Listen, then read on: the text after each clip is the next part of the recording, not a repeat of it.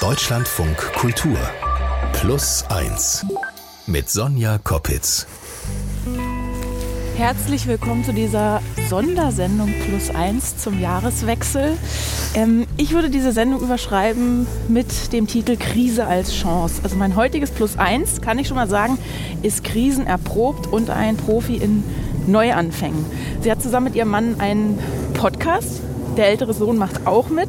Und der Podcast heißt Mutmach-Podcast. Da war ich mal zu Gast, daher kennen wir uns. Und heute drehe ich den Spieß mal um.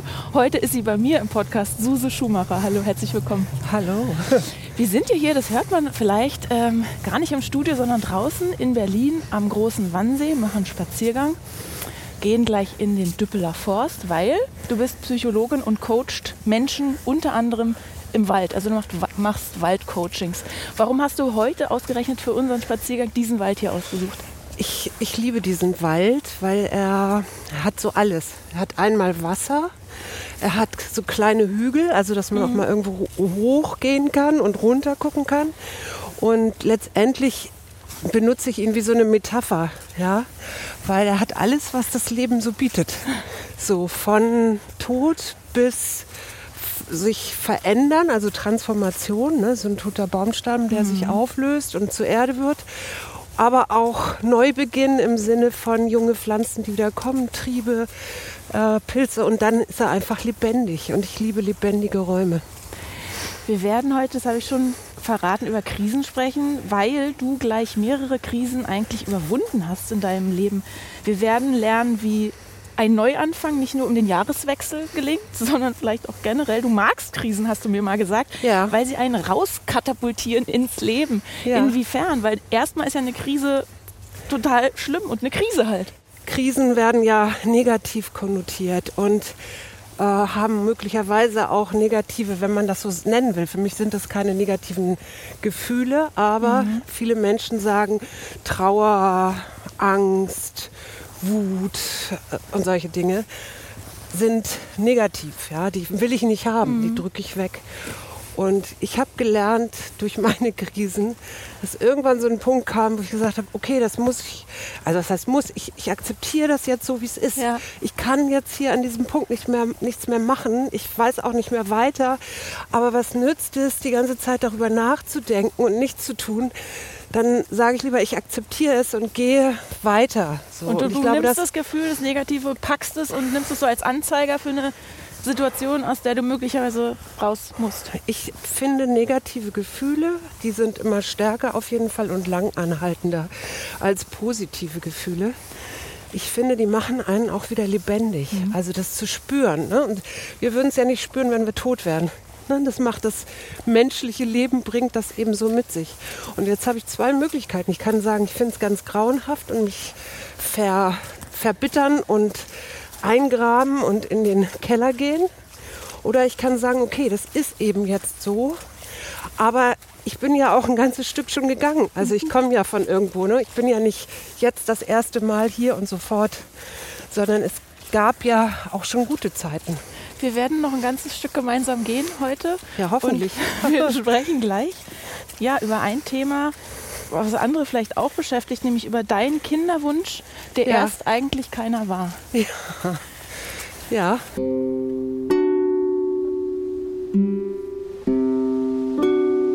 Suse Schumacher, Psychologin aus Berlin, ist heute mein Plus eins. Sie macht unter anderem Coachings im Wald. Warum, das werden wir später noch erfahren, denn eigentlich hast du ja früher beim Fernsehen gearbeitet. Ja, stimmt. Also da, da sprechen wir auch noch drüber, so ein Jobwechsel. Privat, wenn wir dich jetzt erstmal kennenlernen wollen. Ja. Du bist seit 31 Jahren mit deinem Mann zusammen fast genauso lange verheiratet. Ja. Hast zwei große Söhne, aber eigentlich wolltest du nie Kinder und wolltest nie heiraten. Ja. Warum?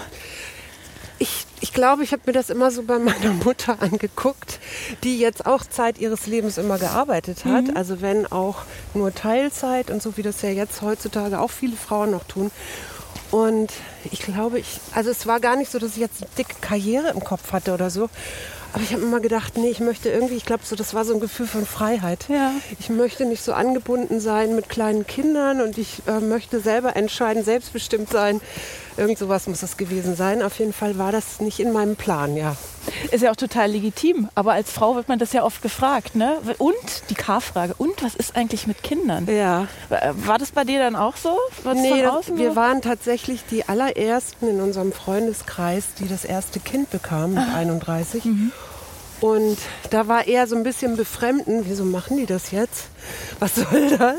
Die sind alle nachgezogen, diese Freunde. Ja? Ah, ja also die sind alle viel später Eltern geworden, wo wir uns dann schon so zurücklehnen konnten und sagen konnten, ach, wir wissen schon, wie das alles so geht.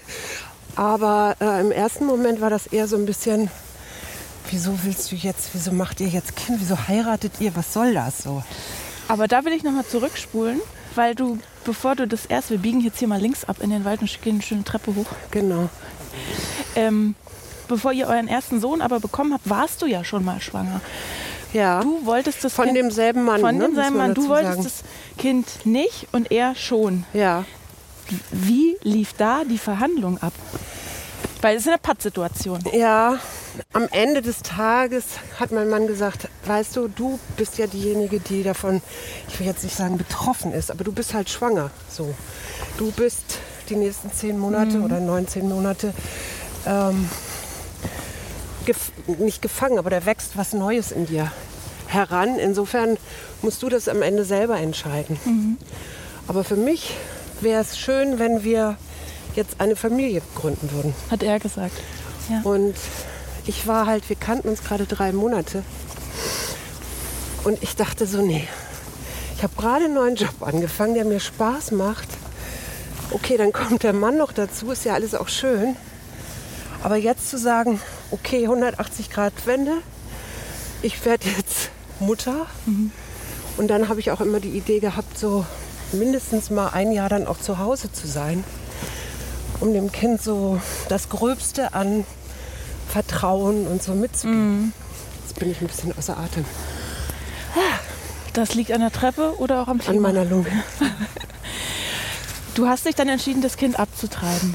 Ja. Und hast deine, hast eine Freundin mitgenommen, glaube ich, zum ja. Ne? Genau. Wie erinnerst du dich an diesen Tag? Gar nicht so, weil ich war relativ klar. Also ich war nicht, es gibt ja Frauen, die das dann hinterher auch bereuen und Schuldgefühle haben und solche Sachen. Mhm. Das hatte ich alles nicht. Also ich war relativ klar, dass diese Seele, diese junge Seele, ja. die da kommen will, wenn man das mal so metaphorisch sagt, dass die keine gute Mutter in mir gefunden hätte. Mhm.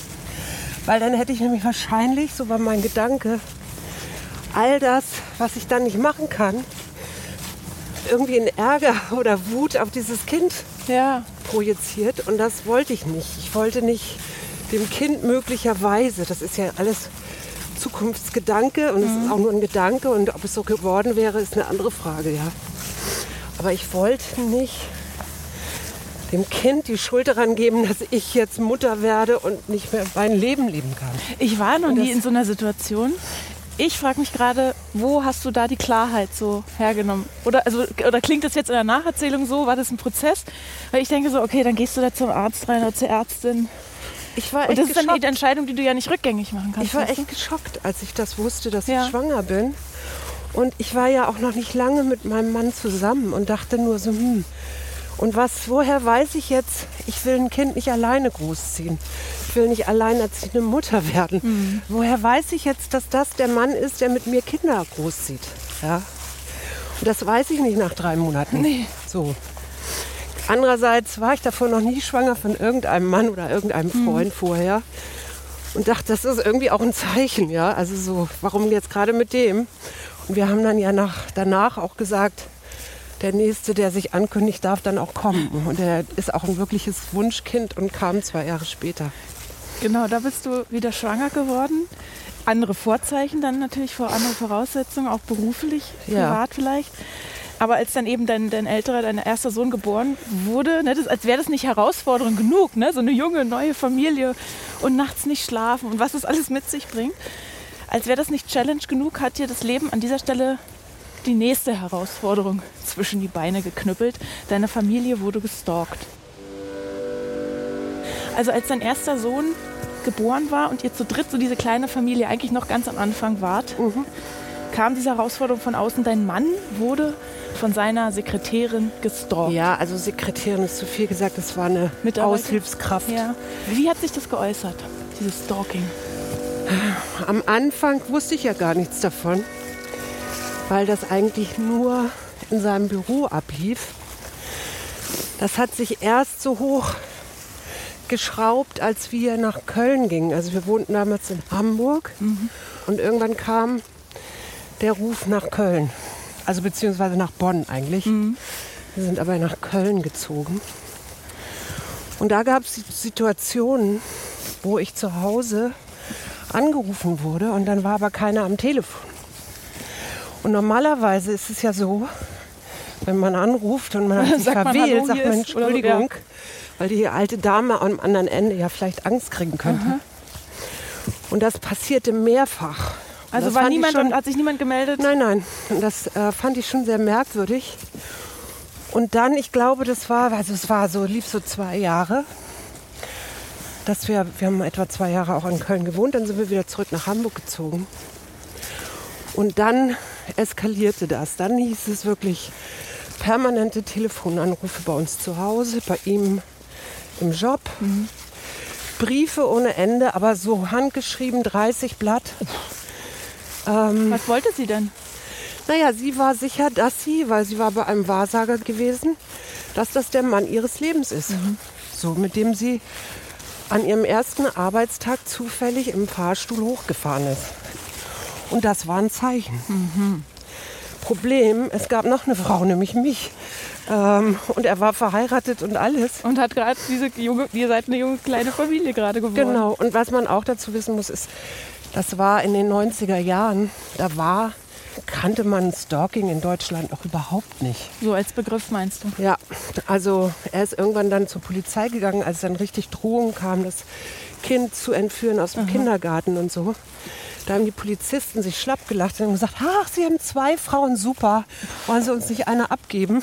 So, das war so die Also die haben euch Haltung, gar nicht ne? ernst genommen. Nee, das war sowas wie so ein, ja, ist doch schön, wenn man irgendwie begehrt wird. Und das lief so nach dem Motto, und in dem Fall war es ja keine Ex-Partnerin oder sowas, aber es lief so unter dem Motto, naja gut, Beziehungsstreit, irgendwie Hm. Beziehungsprobleme, irgendwas. Was hat es denn mit eurer Beziehung gemacht, mit eurer Familie? Diese, ja, wirklich ja dann auch Bedrohung von außen, wenn da eine Frau ist, die droht, das Kind irgendwie zu entführen, vom, dem, vom Kindergarten aufzulauern, was weiß ich. Was hat es mit euch gemacht? Also für mich war natürlich erstmal die Frage, was ist da dran?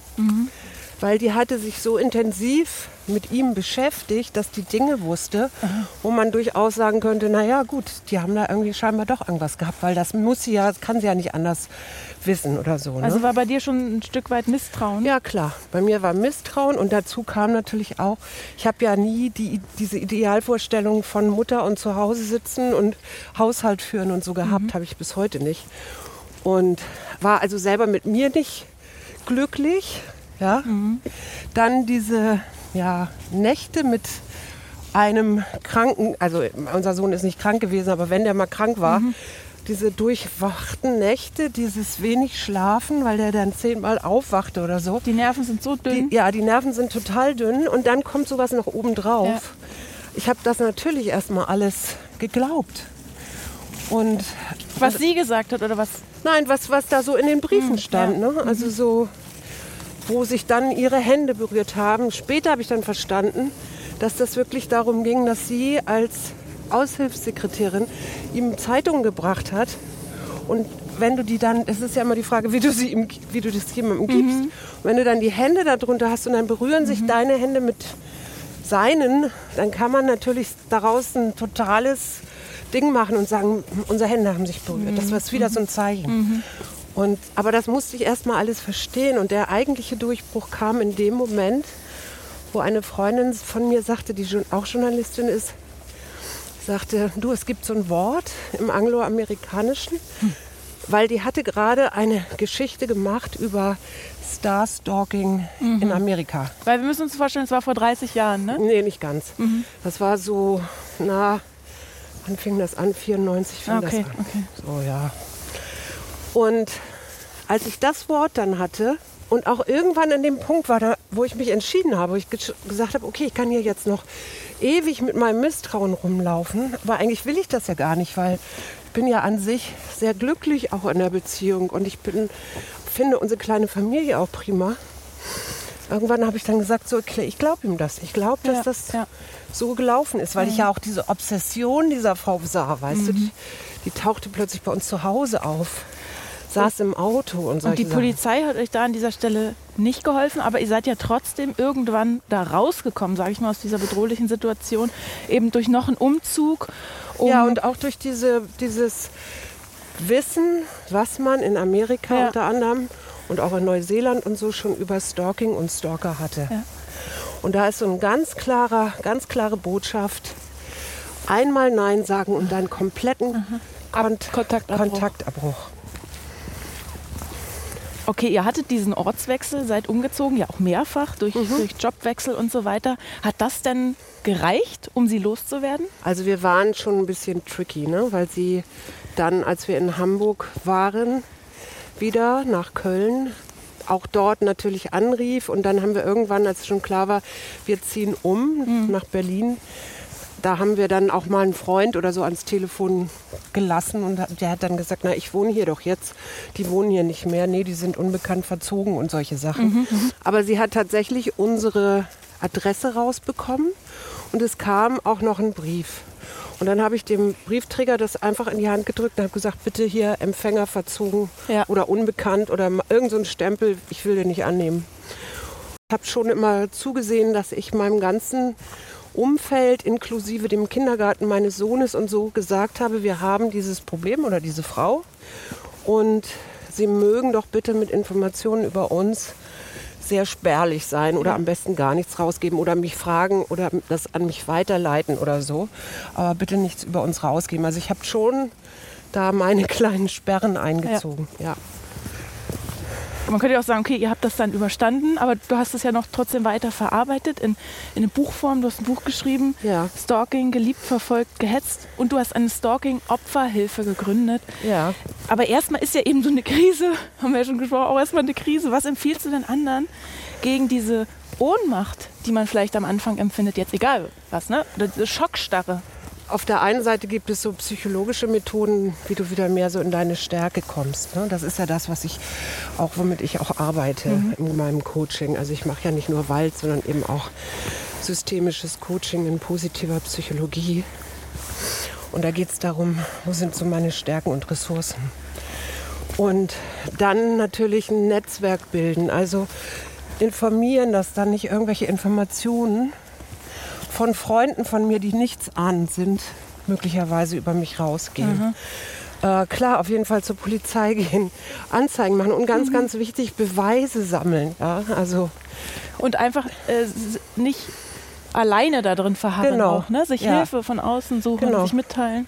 Und das ist ja das Gute, also mein Buch war das erste Buch, das hat, ist 2000 erschienen, das war das erste Buch, deutschsprachige Buch das einerseits ganz, ganz viele Geschichten enthielt, weil das war so ein zweiter Trost, den ich auch hatte, dass ich festgestellt habe, ey, es gibt so viele Geschichten dazu. Mhm. Die liefen natürlich nicht unter Stalking, sondern unter, keine Ahnung, Telefonterror oder sonst wie. Ja. Aber es gibt ganz viele Geschichten und dann fühlst du dich auch nicht mehr so allein und denkst, was ist es jetzt hier? Und wir sind ja alle so gut erzogen und denken ja mal im ersten Moment, na komm, wenn wir ein bisschen reden mhm. und so und sagen, hier komm, keine Chance, sich, ja, so, dann ja. löst sich das. Aber eben bei Stalking löst, löst sich das dann nicht überreden.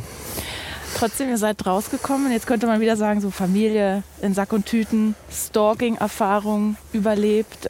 Und jetzt könnte das Leben direkt mal Limonade äh, einschenken statt Zitronen. Aber natürlich, wir reden über Krisen. Es war nicht die letzte Krise in deinem Leben. Nee. Ähm, stattdessen Beziehungskrise und ein beruflicher Neuanfang mit Mitte 40. Da sprechen wir gleich drüber.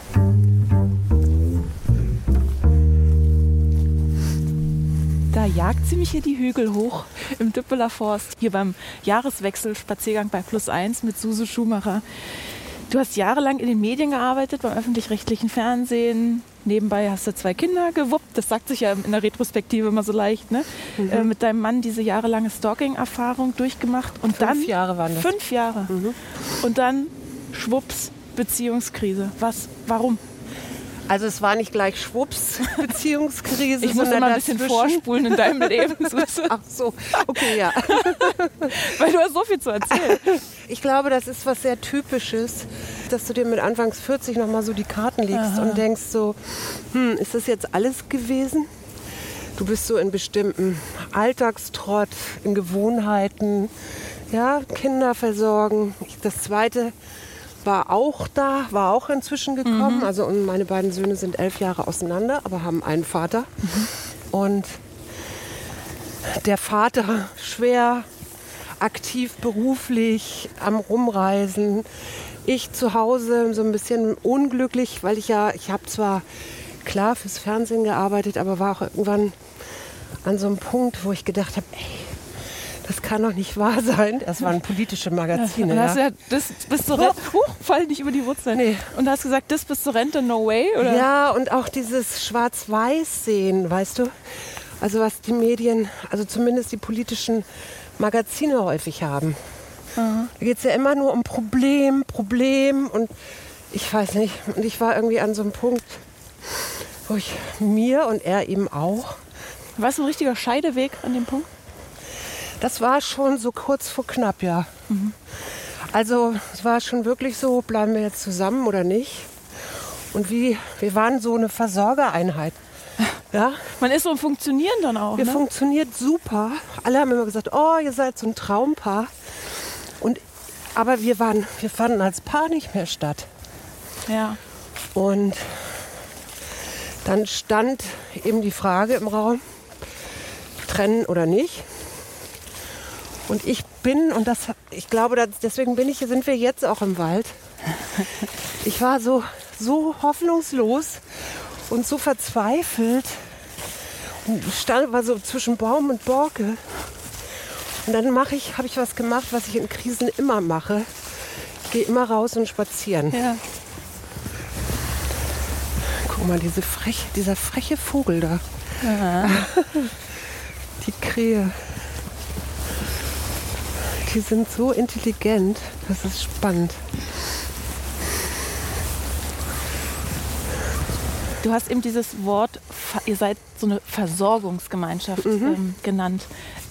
Das ist, ja, das ist ja was total Praktisches, aber es klingt auch nicht mehr nach viel Emotionen und nach viel Verbindung. Wie habt ihr es dann geschafft, euch nicht zu trennen eben und vielleicht diese Versorgungsgemeinschaft wieder in eine Beziehung zu wandeln? Ja, das ist ja das Interessante, dass du in dem Moment, wo du in so eine so nur noch versorgend bist, Ja. rausgehst aus dem Paar, das du mal warst und auch aus der Kommunikation. Also die Kommunikation findet nur statt im Sinne von, wer macht das Ja. Kind jetzt, wer holt's ab äh, und solche diese Sachen, wer hat Sachen. eingekauft und so. Und in dem Moment, wo ich quasi so blank war, also für mich festgestellt habe, dass ich einfach richtig wund bin, richtig offen, richtig emotional, wenn du so willst, aber eben auch lebendig. Mhm. Ja. So, das war so die zweite Erkenntnis. Ich lebe, ja, ich lebe noch. Ähm, da kam irgendwann dieser Moment wieder, wo wir gesprochen haben und wo plötzlich Dinge gingen, die vorher nicht gingen. Also so, weil wir so festgefahren waren in unseren Rollen und in Aber allem. wie denn? Ich, ich stelle mir immer diesen Satz vor, Liebling, wir müssen reden. weißt du? Ja, es ist nicht nur Reden, es ist natürlich alles Mögliche, aber du, wir sind uns einfach nochmal neu begegnet, glaube ich. Also dieses, äh, ja, weil ich war so, ich war nicht mehr in meinen ganzen festgefahrenen Gewohnheiten, Rollen, sondern es war ja alles in Frage gestellt. Und dann kam irgendwann der Moment, ich kann dir nicht mehr sagen, was es für ein Moment war, aber dann kam irgendwann der Moment, wo ich, ähm, wo wir beide gesagt haben, ich kann dich plötzlich wieder sehen. Und was ganz wichtig war, mir hat ganz am Anfang, als wir das gerade losging, habe ich ein paar Freunde besucht.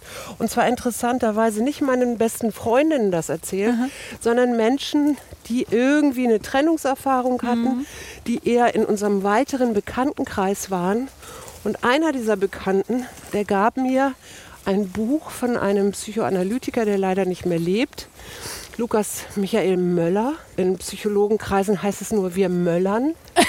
Und das, der hat mit seiner Frau das Zwiegespräch entwickelt. Und das Zwiegespräch geht so, du sitzt dir 90 Minuten gegenüber, nach Möglichkeit, ohne Telefongeklingel, ohne störende Kinder, ohne Getränke, Da hört es bei den meisten ja schon auf. ohne und dann fängt einer an und erzählt das, was ihm jetzt gerade beschäftigt. Und der andere darf nur zuhören. Okay. Und darf überhaupt nur eine Frage stellen, wenn es irgendein Verständnis Darfst du eine Miene verziehen? Gibt. Klar, das darfst du alles, aber du musst zuhören und zwar so lange, bis derjenige fertig ist. Mhm. Oder diejenige. So. Und dann bist du dran. Und das Spannende daran ist, du machst dich wieder einfühlbar. Ich habe plötzlich Sachen verstanden, weil wir waren wieder im Dialog, wir waren wieder in der Kommunikation dadurch. Und das war so der Game Changer. Weil, was Lukas Michael Möller in seinem Buch auch hat, kann ich wirklich allen nur empfehlen. Kann man auch mit Kindern machen, muss nicht immer nur jetzt Beziehung sein oder so, also äh, Liebesbeziehung oder so. Der schreibt eben auch darüber, was es für toxische Beziehungen gibt. Und dass wir uns zum Beispiel kolonialisieren. Das heißt, dass wir unsere Ideen vom Leben dem anderen aufdrängen und sagen, so Ja. musst du auch leben. Ja. Ich das weiß ist ja das. mit den eigenen Bedürfnissen, den eigenen Empfinden, Empfindungen, sagt man, das ist meine Wahrheit, die gilt für alle auch. Ja, ja, das ist genau. der Fehler. Und da, da hinzukommen, zu sagen, nee, scheiße, es gibt ganz viele Wahrheiten und es ist nicht die eine richtige und wir sind einfach verschieden. Also wir sind als Menschen auch verschieden. Das hat uns auch angezogen.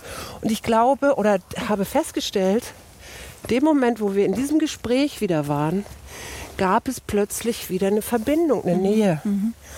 Und ein Einfühlen. Und das ist der entscheidende Punkt, dieses Einfühlen. Wie geht's dir eigentlich? Und was beschäftigt dich eigentlich gerade?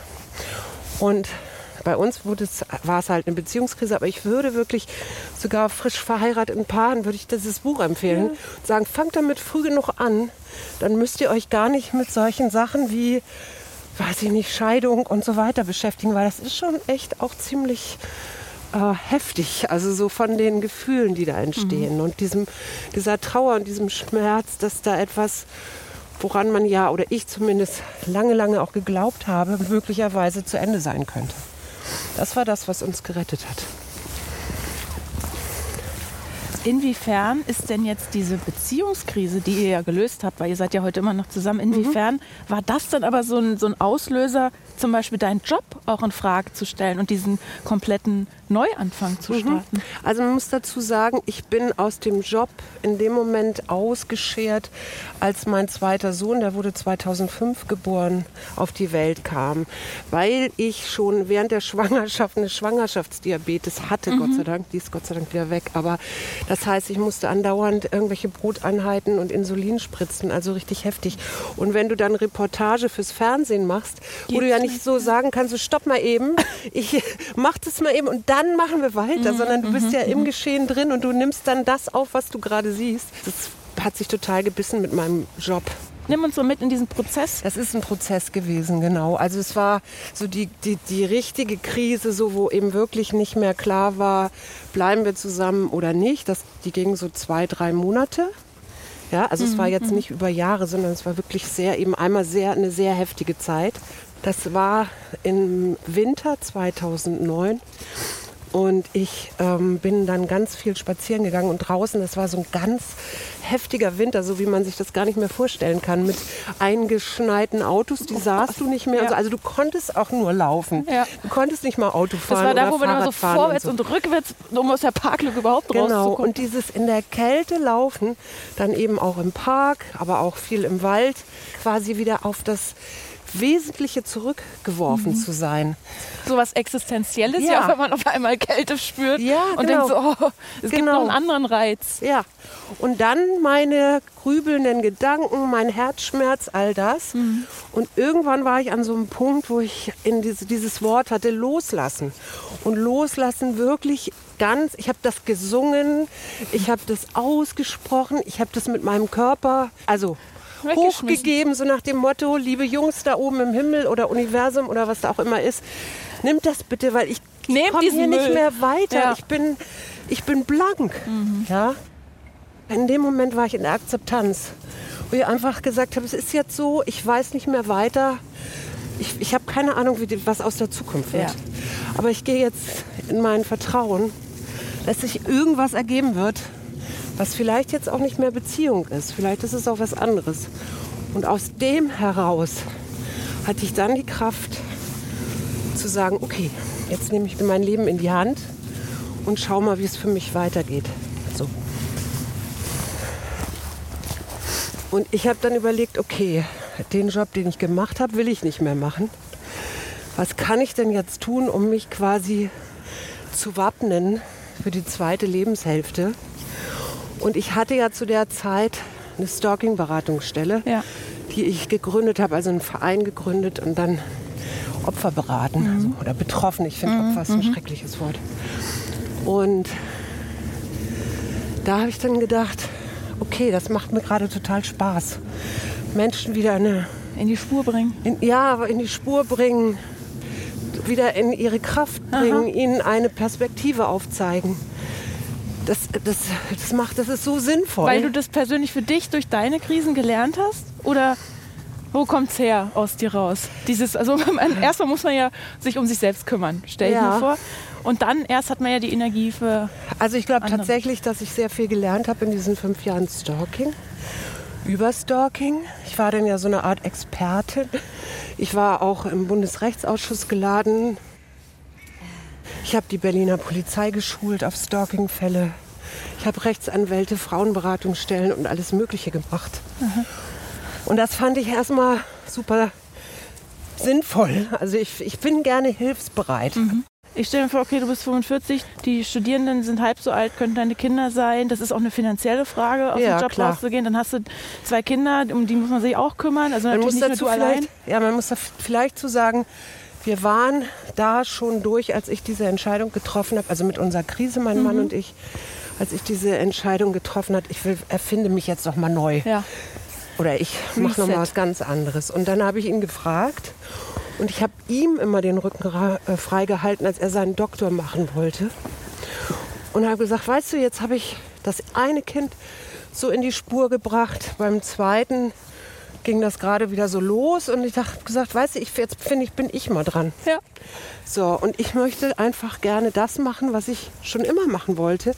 Ich möchte Psychologie studieren. Und dann hat er gesagt, ja, okay, finde ich super, mach das. Einzige Bedingung, mach das zu Ende. Und da habe ich gesagt, kein Problem. Und habe mich an der HU eingeschrieben mit, ich weiß nicht, 36 Wartesemestern oder so. also ich kann das nur empfehlen, auch Numerus Clausus, Fächer und schlechtes Abitur. Einfach ein paar Jahre warten. Man muss ein 36 bisschen Semester. warten und dann kann man da trotzdem, na nicht Jahre, sondern Se- Semester, ne? aber Ja. kann, da kann man dann eben trotzdem auch noch irgendwann das studieren, was man gerne studieren möchte. Heute hast du natürlich längst deinen Master in Psychologie. Du hast natürlich durchgezogen und Ja, coacht klar. Menschen, unter anderem im Wald. Warum? Das hören wir nachher noch. Mhm. Und ähm, ich bin, bin gespannt, ob du mir vielleicht auch was Kleines an die Hand geben kannst. Mhm. Hier im Düppeler Forst übrigens. Das sieht schön aus mit dem Nebel, ne?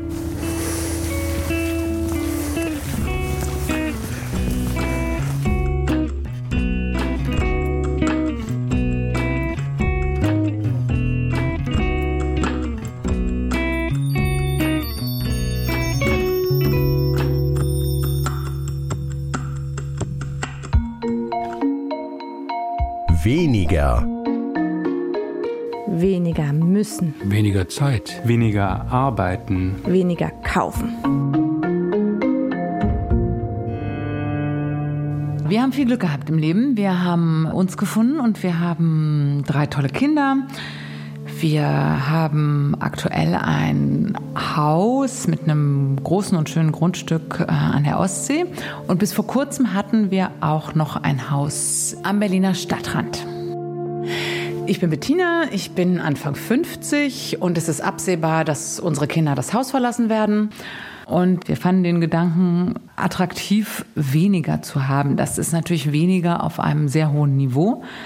Aber wir haben gemerkt, dass wir gerne weniger Dinge haben möchten, an die wir denken müssen, weniger Garten, weniger Arbeit, auch weniger Kosten. Und ja, das hat dazu geführt, dass wir uns entschlossen haben, das Haus am Berliner Stadtrand zu verkaufen.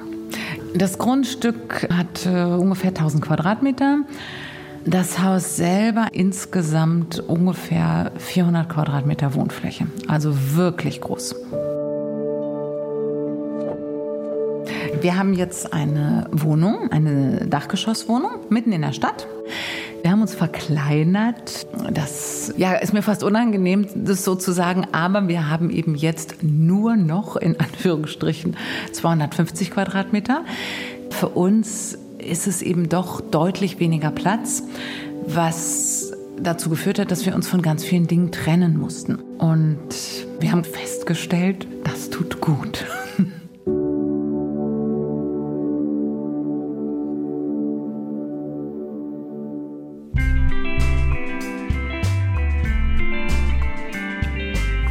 Zu Gast ist heute Psychologin Suse Schumacher, beziehungsweise eigentlich bin ich zu Gast bei dir in deinem Lieblingswald in Berlin im Düppeler Forst am Großen Wannsee. In meinem großen Coachingraum. Ja, das ist dein Coachingraum. Und nachdem wir eben ja schon so viel über deine privat-persönlichen Herausforderungen im Leben gesprochen haben, will ich jetzt natürlich wissen, wie du mit deiner Erfahrung anderen hilfst, also wie deine Arbeit aussieht. Was, was meinst du, was können, nur ganz kurz an dieser Stelle, können die Zuhörenden heute von dir von unserem Gespräch vielleicht so mitnehmen für sich?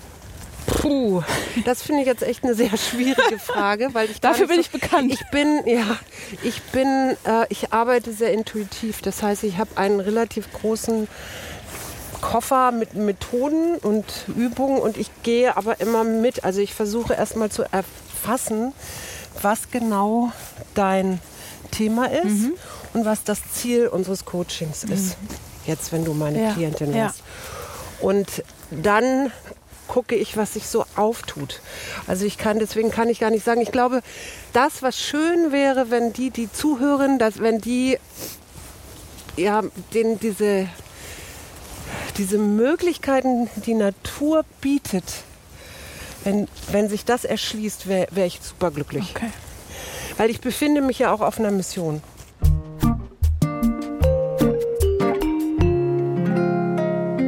Erhöhen Zimmerpflanzen das Wohlbefinden von ArbeitnehmerInnen und reduzieren Stress oder ist das ein Placebo-Effekt? So oder so ähnlich hieß die Masterarbeit von Psychologin Suse Schumacher. Was mhm. kam da raus?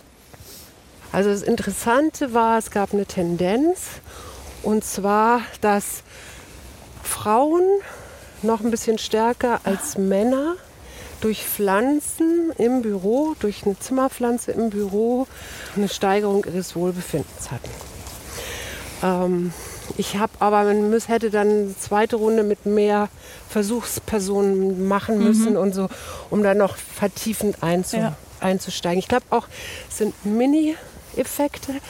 Aber was ich auf jeden Fall sagen kann, was auch inzwischen nachgewiesen ist, die Farbe Grün, die wir ja hier im Wald auch haben, die Farbe Grün ist die Farbe, die das menschliche Auge am besten zerlegen kann, im Sinne ah. unterscheiden ja. kann, ja, von bis. Deswegen ist es richtig eine Entspannung fürs Auge auch.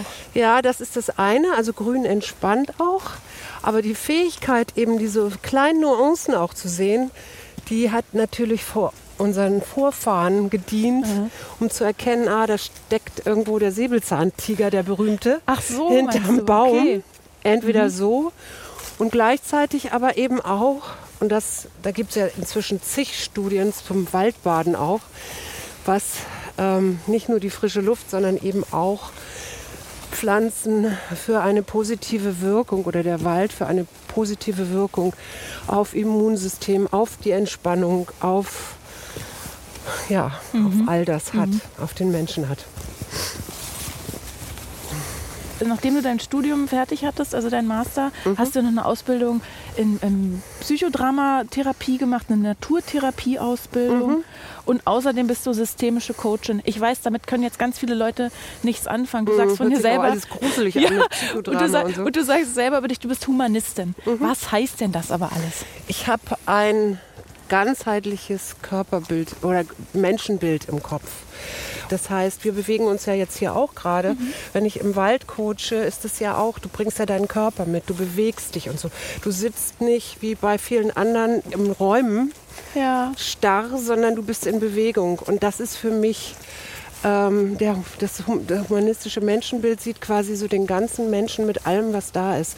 Von, ich sage jetzt mal im weitesten Sinne Spiritualität mhm. bis hin zu im Grunde Psyche, Geist und Seele, wenn du so willst. Und das versuche ich auch tatsächlich mit einzubinden in meine Coachings oder immer auch mitzudenken, weil es ganz viele, es gibt sowas wie ein Körpergedächtnis. Menschen haben eine, ein Erlebnis, eine Erfahrung und wenn die jetzt vielleicht nicht so gut war, dann kann das sich in Blockaden und so weiter mhm. im Körper zeigen. Und das dann aufzulösen, das ist zum Beispiel Teil eines meines Coachings. Du hast vorhin auch schon gesagt, du hast dich der positiven Psychologie verschrieben. Also du, da wird eher auf die Ressourcen geguckt, ne, als auf die Defizite. Und nee, es nee? wird auch auf die Defizite ja, geguckt. Ja. Aber die Aber der, ist sehr ressourcenorientiert, oder? Definitiv. Gucken, was schon da ja. ist und was können wir daraus machen. Genau. Und auch, wie können wir eben auch mit Krisen oder mit Widerständen oder mit, weiß ich, was auch mhm. immer umgehen, ja. Aber wie, ich, wie ich, ich probiere mir das noch so ganz, probiere mir es mal ganz plastisch zu erklären. Erklär mhm. mir das, ich komme mit meiner Depression zu dir. Ja. Was ist daran positiv? Das würde ich dich fragen. Wozu ist es gut, dass du eine depressive Episode hattest? Mhm. Das ist wahrscheinlich ähnlich wie bei dir, dass es diese, diese Krise, die es für mich ist, diese gesundheitliche Krise, nochmal so ein Aha-Moment sein kann oder für mich auch mhm. war, zu gucken, Moment mal, ich muss jetzt hier mal eine Bestandsaufnahme machen. Wie geht es ja. mir eigentlich und was ist mir möglich? Ja, genau. Und das, was daraus ja resultiert, in deinem Fall, war ein Buch. Ja, und ein ja, Jobwechsel. und ein Jobwechsel, genau. Das heißt, jetzt könntest du natürlich sagen, ah, diese schreckliche Depression und mir ging es ganz, ganz schlecht. Du könntest aber auch sagen, es hat dazu geführt, dass es eine Veränderung gab mhm. in meinem Leben. Mhm. Dass ich mir nochmal die Karten gelegt habe. Und das ist im Prinzip das, was positive Psychologie macht, nämlich wie kannst du konstruktiv auch in Krisen mit Widerständen, mit Blockaden umgehen, um es für dein, für dein Leben, für dich nutzbar mhm. zu machen. Und, und, und trotzdem, also ich bin da ja voll bei dir. Bei mir ist ja auch das Glas immer halb voll, auch ja. wenn es mir schlecht geht. Aber trotzdem gibt es ja diesen Begriff der toxischen Positivität. Ja. Also da wird gesagt, okay, da wird ja alles geleugnet, was jetzt irgendwie, ja. weil wir hatten von über negative Gefühle gesprochen, da wird ja alles geleugnet. Also, also wie kriegen wir denn so einen konstruktiven Umgang, zum Beispiel eben mit Krisensituationen, mit gesundheitlichen Herausforderungen hin? Ja, mit eben zum Beispiel dieser Frage, die ich dir eben gerade mhm. gestellt habe.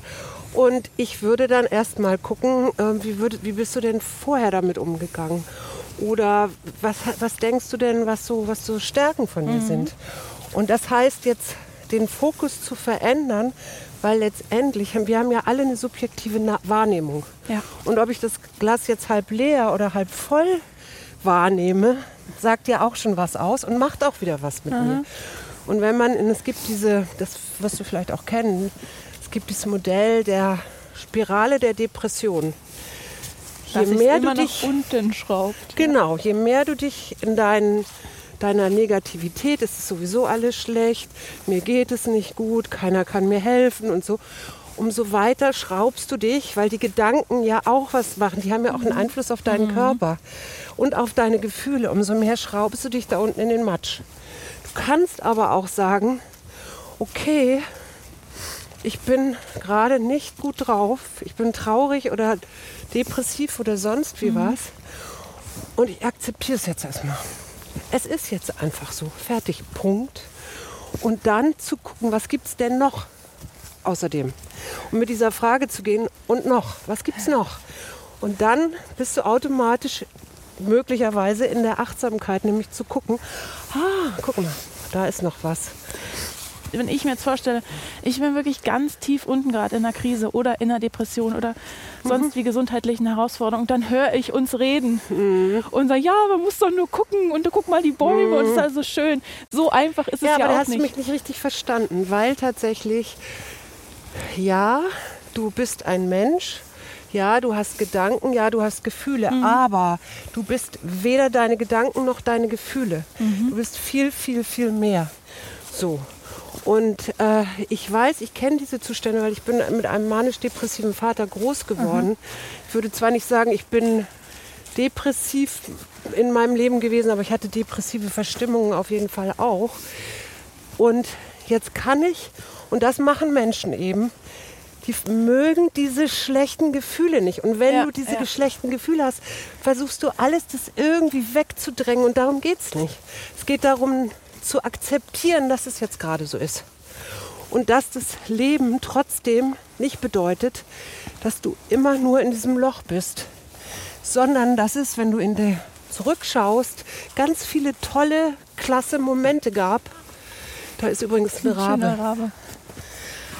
Äh, ganz Auch viele. so ein positiver Moment, wenn wir an heute zurückdenken. Ja, genau. Ganz, ganz viele schöne Momente auch gab. Und dich daran zu erinnern, ne, was gibt es noch außer dieser tiefen, tiefen Traurigkeit, die ich habe. Und vielleicht auch zu gehen, mich hat immer getröstet, der Gedanke, kann man jetzt auch sagen, ist möglicherweise esoterisch oder so, keine Ahnung. Mich hat immer getröstet der Gedanke, dass ich auf diese Welt gekommen bin, anscheinend auf jeden Fall um zu wachsen und auf jeden Fall im Sinne des lebenslangen Lernens äh, was mitzunehmen. Also ja, zu wachsen, daran zu wachsen. Ich sag mir ja immer, wenn mich sowas trifft, was Schlimmes, eine Herausforderung, was auch immer, sage ich immer, das trifft mich, weil ich es meistern kann. Die Ja. Frau oder der Mann neben mir vielleicht schon nicht. Deswegen hat es mich getroffen. genau. Ja, und das ist doch ein ganz schöner Gedanke. Und der bringt dich auch wieder weiter. Weißt du, Mhm. auch wenn es, ich weiß, in diesen dunklen Zeiten manchmal auch diese Gedanken gar nicht mehr entstehen können. Ich bin aber auch kein, keine Verfechterin, die sagt, das geht jetzt nur über Coaching oder so, sondern ich bin auch ein Verfechter von Stimmungsaufhellern, sprich Medikamenten dann zu nehmen. Und ich habe Klientinnen, die in so einem Loch sitzen, denen ich gesagt habe, so, wir können hier noch so viel machen. Ja. Aber ich glaube, wir müssen einfach der, den Medikamenten, der Chemie mit einsetzen, damit, damit du erstmal überhaupt wieder ein bisschen aus deinem Loch rausguckst. Ja. So, ne? Und das würde ich auch sagen. Also wo gibt es Hilfe für dich?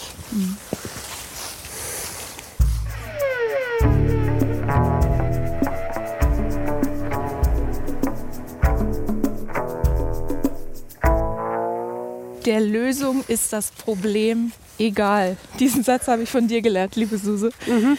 Hast du letztens zu mir gesagt, man könnte auch sagen, was hilft, hilft. Ne, so ganz Ja. pragmatisch. Wir sind hier im Düppler Forst zum Jahreswechselspaziergang in Berlin, weil du als Psychologin und systemische Coachin eben unter anderem auch Coachings im Wald anbietest. Mhm. Be bevor wir jetzt gleich, bevor du gleich eine Übung mit mir machst, Mhm. wie, wie läuft normalerweise so eine Sitzung bei dir, so ein Coaching im Wald ab? Also ist, ich mache zweierlei. Für Menschen, die das einfach mal interessiert, anders in den Wald zu gehen, statt so wie wir jetzt hier spazieren und quatschen, sondern wirklich mal in diesen sehr, sehr lebendigen Raum ganz bewusst einzutreten und mal zu gucken, was einem so entgegenkommt.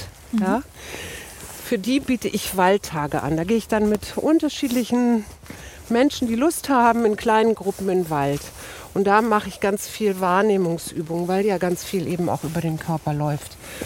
Und wenn ich aber jetzt, wenn du jetzt kämst und sagst, du möchtest gerne ein Coaching bei mir, dann würden wir so zwei Stunden in den Wald gehen. Und dann würde ich erstmal anfangen rauszufinden, was ist denn mit Fragen, durch Fragen, was ist denn eigentlich genau das Thema? Das weiß man Ja. manchmal selbst Nee, eben. gar nicht. Ne? Genau. Man kommt irgendwie mit einem vielleicht Unwohlsein, mit einer Unsicherheit und weiß gar nicht, was ist denn los. Genau. Und das wäre jetzt erstmal der erste Punkt, dass ich dann durch entsprechende Fragen äh, herausfinde, worum es dir denn eigentlich geht. Okay. Wir machen einfach gleich Ja. mal eine Übung. Ich, ich, okay, die Moderation dieses Waldspazierens gehört, an dieser Stelle gehört es dir. Ich, ich mache alles, was du mich fragst und ich äh, gebe mich dir hin jetzt. Oh, wie schön. ja, mich interessiert natürlich erstmal, was so dein Ziel ist für dieses Mhm. Coaching. Also jetzt so, wie es mir heute oder jetzt in der jetzigen Lebenssituation geht, wäre das, glaube ich, tatsächlich auch mehr in meine Kraft zu kommen, mehr einzustehen für mich und mehr Grenzen zu setzen. Das ist, wa- was mir wahnsinnig schwer fällt. Nein zu sagen, immer noch, ich übe das immer wieder, Ja, aber da wirklich zu sagen, okay, bis hierhin und nicht weiter. ja, super. Weil ich weiß, dass ich eine mega Power habe, aber manchmal lasse ich mir davon ganz viel klauen.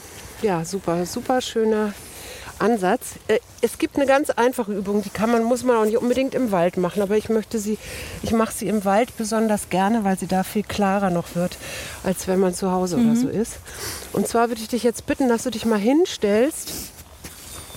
So, genau. Und zwar ein bisschen breitbeiniger, mhm. so als ob du ja, wie so ein Cowboy. Wenn ich jetzt angepest käme und dich über den Haufen rennen würde, würde, das, würde das nicht gehen, weil ja. du ja so stehst. So, und das Erste ist, stell dir mal vor und mach ruhig die Augen dabei zu, du mhm. hast so ganz tiefe Wurzeln, also so wie ein Baum, wie all die Bäume, die hier um uns rum sind und äh, du hast auch eine Verbindung zu den anderen Bäumen. Also du bist hier nicht alleine, sondern ne, hier sind noch mehr mehr Lebewesen um dich rum oder Lebendiges. So, und ähm, jetzt machen wir als allererstes erstmal etwas, weil unglaublich viele Menschen im Kopf sind, ja? Also die denken, machen, denken, denken, denken, denken. Und ich denke manchmal, ich bin nur mein Kopf. Genau. Und jetzt machen wir erstmal folgendes, dass wir, also stell dir vor, du bist ein Baum und du bist unten richtig gut verwurzelt und du spürst, wie deine Wurzeln so in die Tiefe gehen und zur Seite gehen. Ich habe meine Augen übrigens auch zu. Und jetzt stell dir vor, jetzt kommt so ein bisschen eine Bewegung im Sinne von deine Krone wird ein bisschen von deinen, vom Wind so getragen und auch dein Stamm bewegt sich ein bisschen.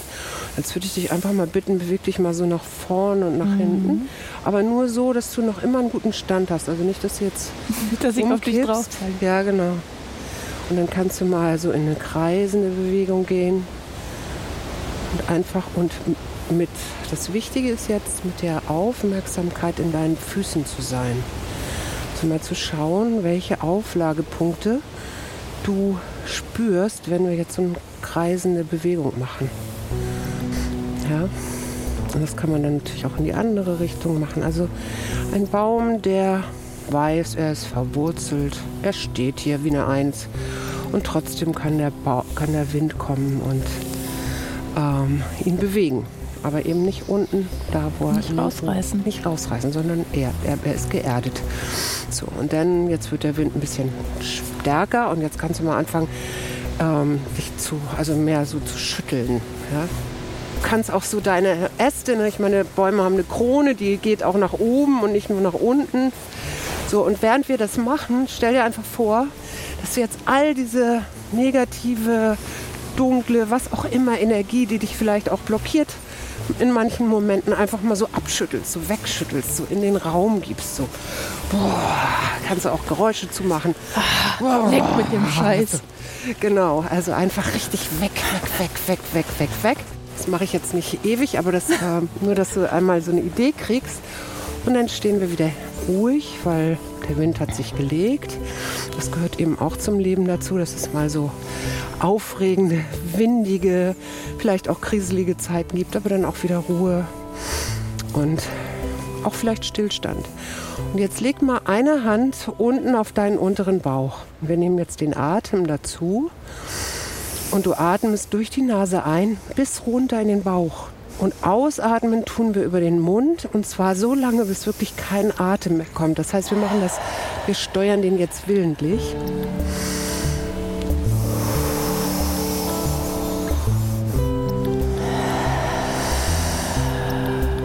Und das würde ich jetzt mit dir auch natürlich ein bisschen länger machen. Und jetzt leg mal deine andere Hand aufs Herz.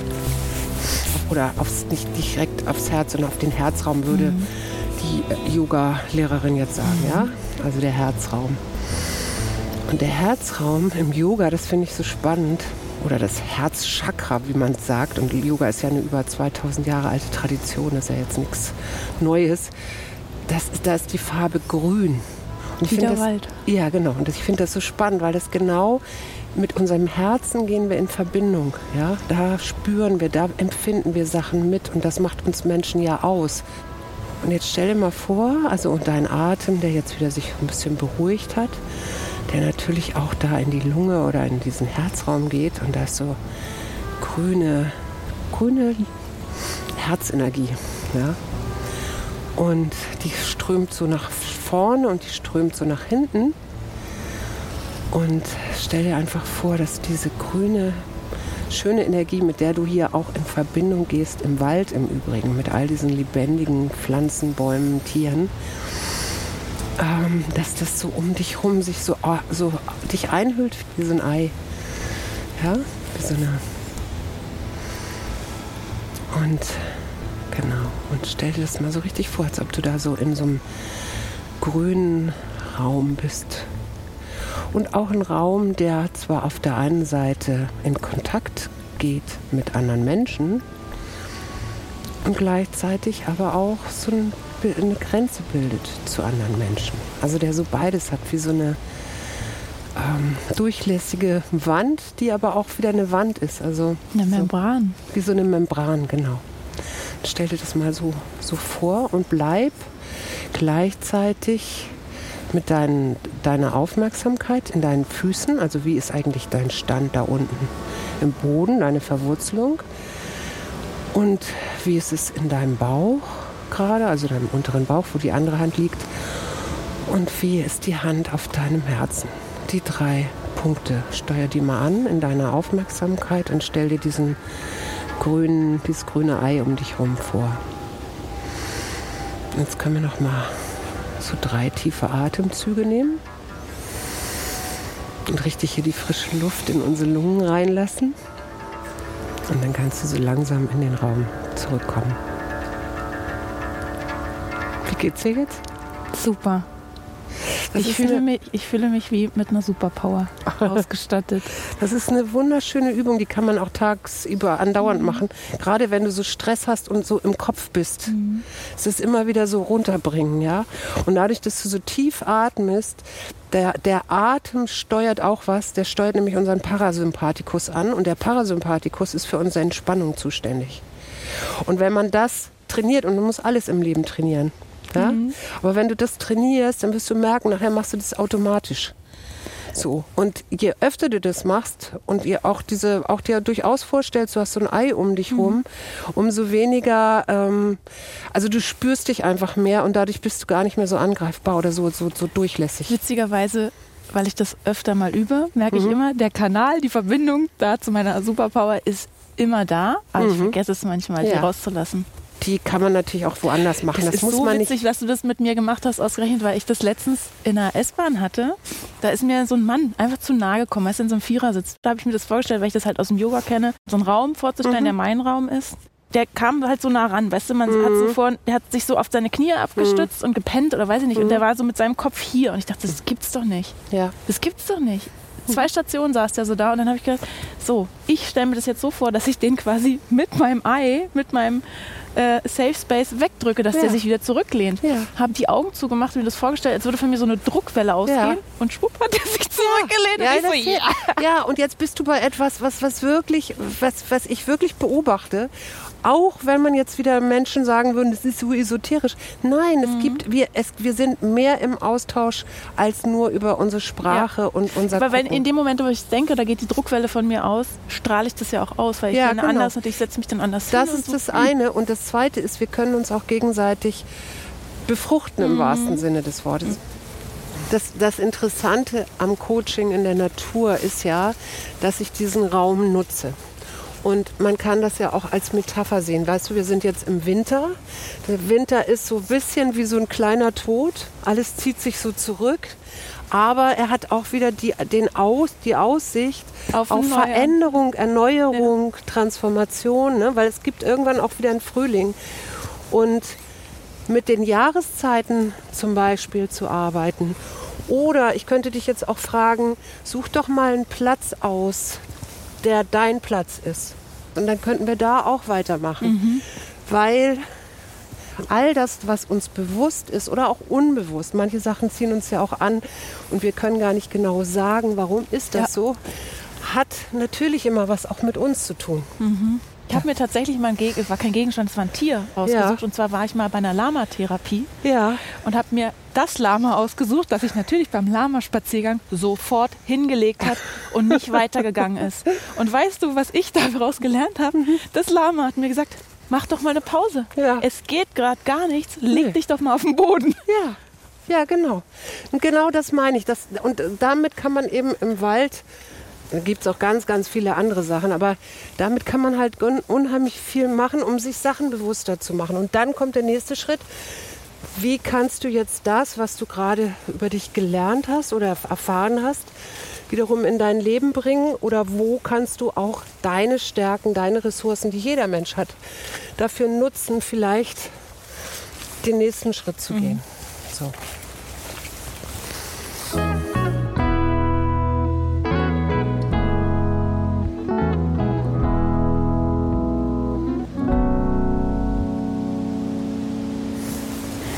Der Jahreswechselspaziergang bei Plus Eins. Das ist ja eine Jahreszeit um, um die Jahre rum. Die muss immer herhalten, so für Vorsätze. Aber es ist der Zeit auch mal innezuhalten. Das haben wir ja gerade gemacht mit dieser Baumübung. Ich stelle mir immer vor, ja, so ein Baum, der ist da. Da sind aber auch zarte Äste, die brechen mal ab, dann wachsen wieder neue. Und der Deswegen- steht da vor Ja, allen Dingen seit Jahren, Jahren. Jahrhunderten, Jahrzehnten. Ja. Und dann, und dann kommt der Mensch und sagt, oh, es ist ein Jahreswechsel, ich muss mir Vorsätze äh, äh, schaffen. Und wir haben jetzt so viel über Krisen gesprochen, über deinen Umgang damit. Was, was hältst du denn von Vorsätzen? Ist es Quatsch, weil Druck? Oder sind Ziele vielleicht doch mal ganz gut? Also ich finde äh, Vorsätze tatsächlich ein bisschen problematisch, aber es gibt durchaus Menschen, die das, denen das hilft. Es gibt ja immer so diese verschiedenen Modelle das, und am Ende des Tages geht es immer um die intrinsische Motivation. Wenn die da ist, ist, dann kannst du es auch mitten im Jahr machen. Dann Mhm. Also du es meinst, es unbedingt muss was sein, was aus mir rauskommt, Ja, dass ich genau. sage, okay, ich möchte jetzt mal wieder ins Fitnessstudio Mhm. gehen. Oder ist es was von außen kommt, weil ja. die Leute denken das oder so? Ja. Menschen erreichen dann Ziele, wenn sie so eine intrinsische Mhm. Motivation haben. Wenn jemand von außen käme und sagt, du Sonja, ich, ich sag's ja ungern, aber du Aber musst mal ins Ja, ja. Fitnessstudio mal wieder oder so, dann äh, wirst, du da, wirst du daran scheitern. Ich finde es aber, die meisten Leute machen, glaube ich, den Fehler, dass sie sich so riesengroße Vorsätze vornehmen. Und ich würde immer dazu plädieren zu sagen, kleine Schritte oder kleine Tropfen höhlen den Stein Mhm. am Ende. Ja? Also, und insofern, ich bin, ich habe das vielleicht auch mal irgendwann gemacht, aber jetzt so in meiner Erinnerung habe ich seit gefühlt 100 Jahren keine Vorsätze mehr zu Silvester. Verdammt, ich wollte dich gerade fragen, was nimmst du dir denn persönlich? Muss ja jetzt noch nicht fürs neue Jahr sein, aber vielleicht für einen neuen Lebensabschnitt vor oder für worauf hast du noch mal Lust, das Also es- auszuprobieren? Was ja klar ist, unser kleiner Sohn wird im nächsten Jahr Abitur machen. Und dann habe ich so, also von meinem Gefühl, wir sind ja heute irgendwann mal mit Freiheit gestartet, ja. Das Gefühl so, oh, das kann ich. Dann brauche ich nicht mehr auf diese ollen Sommerferien Rücksicht zu nehmen oder darauf, dass das Kind jetzt Kein Schule hat oder so, sondern dann geht's Ja. los. Und das ist tatsächlich auch was, was wir so ein bisschen überlegen, gerade mein Mann und ich, ähm, wie, könnte, wie könnte man auch woanders arbeiten. Und ja, mein liebster Coaching-Raum ist der Wald, aber ich mache ja inzwischen auch viel Sachen online. Also ich arbeite unter anderem als freie Psychologin auch für ein Unternehmen, das sich Mental Health für Arbeitnehmer anbietet, wo Unternehmen für ihre Arbeitnehmer Kontingente kaufen können. Und wenn dann jemand irgendein Problem hat oder zu viel Stress und damit nicht gut umgehen kann oder oder oder, Und das kann kannst der du von überall dann, machen, diese Und das kann ich letztendlich von überall machen. Das heißt, wenn ich dich das nächste Mal anrufe, sitze vielleicht mit deiner Familie am Horn von Afrika. naja, wenn dann eher nur mit meinem Mann. Okay. die Kinder, die Söhne sind ja schon groß. Genau, also ja, mal gucken, wie der Kleine sich jetzt entwickelt, aber tatsächlich ist das, glaube ich, so. Ich bin im Moment auch gerade wieder in so einer Veränderung. Also ich äh, bin aus meinem meinem Praxisraum rausgegangen im April, wegen, weil ich einer ukrainischen Mutter mit Kind ermöglichen wollte, dass die hier wohnen kann und leben kann in Berlin. Das heißt, ich habe sehr viel im Wald gemacht, gecoacht, jetzt im, die letzten Monate und bin gleichzeitig noch bei einer Kollegin im Raum gewesen und merke aber, es ist so nicht mein Raum, es sind so meine Sachen nicht. Das heißt nicht, dass ich da so drauf fokussiert bin, nur das ist einfach für eine ganz andere Sache eingerichtet.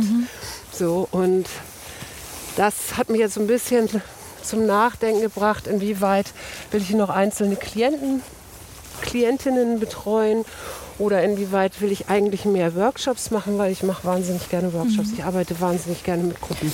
Okay, wenn ich dich jetzt, sagen wir mal, in drei Monaten oder Mitte nächsten Jahres anrufe, wo bist du denn dann vielleicht? Und gibt es da auch einen Wald? Also ich glaube, für mich ist gar nicht der, der, das Entscheidende der Wald, sondern tatsächlich die Natur. Wir sind, ähm, also ich, ich brauche das Gefühl, dass ich in einem Raum bin, wo es noch irgendwo lebt. Ja? Ich mag Städte reisen, aber bitte Ja. maximal eine Woche und dann lass mich bitte wieder raus, ja, weil wir haben, da, wir haben das noch nicht jetzt konkreter gemacht, aber wir werden irgendwo sein, wo es sicherlich Natur geben wird. Und auch ein bisschen wärmere Gefilde. Und dann alles weitere, keine Ahnung. Ich, ich gehe immer Schritt für Schritt. Für mich ist jetzt, jetzt was Ja. ist jetzt gerade und nicht, was ist in, in anderthalb Jahren oder, ne, oder ja, Ende nächsten Jahres oder so. Das ist noch weit, weit weg. Okay, vielleicht schmeißt ihr den Globus an und stoppt ihn mit dem Finger. Ja, das kann passieren. Ach, wie schön, ja.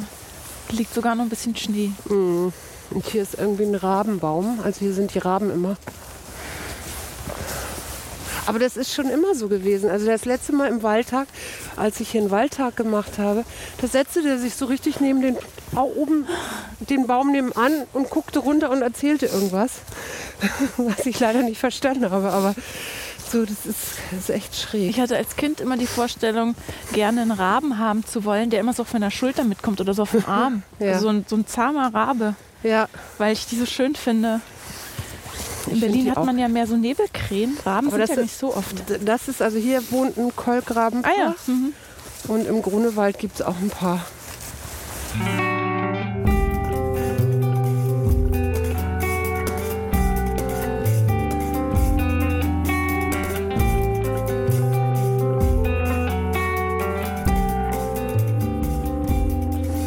Jahreswechselspaziergang bei Plus Eins im Wald mit Suse Schumacher. Wir laufen hier einen ähm, kleinen Trampelpfad entlang zwischen lichten Bäumen, Birken, In der Kiefern. absoluten Ruhe. Wirklich ruhig und ein bisschen neblig, ein bisschen verwunschen.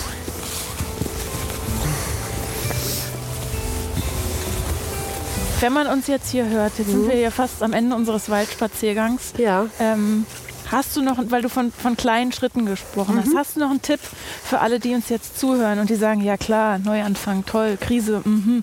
aber wo fange ich dann an, wie fange ich es an? Oder anders gefragt, wie nehme ich das, was uns zum Beispiel der Wald heute gelehrt hat, wie Ja. nehme ich den Wald mit ins neue Jahr? Wie würdest du den Wald mit ins neue Jahr nehmen? Ich würde den als so einen Ort in mich einschließen, wo ich weiß, da kann ich immer hingehen und der gibt mir was. Einen offenen Blick oder einfach eine Anlaufstelle, so ein Andockpunkt. Genau. Aber da hast du ja jetzt die Antwort schon gefunden. Danke, Suse Schumacher, dass du heute mein Plus eins warst. Sehr, sehr gerne. Es hat mir viel Spaß gemacht. Vor allen Dingen, dass du mit mir herausgegangen bist und ich nicht in irgendeinem Studio sitzen muss. Ja, diesen Spaziergang haben wir jetzt Mitte Dezember aufgezeichnet in Berlin-Wannsee. Bei einem Grad. bei einem Grad im Düppeler Frost. Und Eins nächste plus. Woche begrüße ich Sie wieder aus dem warmen Studio. Danke fürs Zuhören. Tschüss. Tschüss.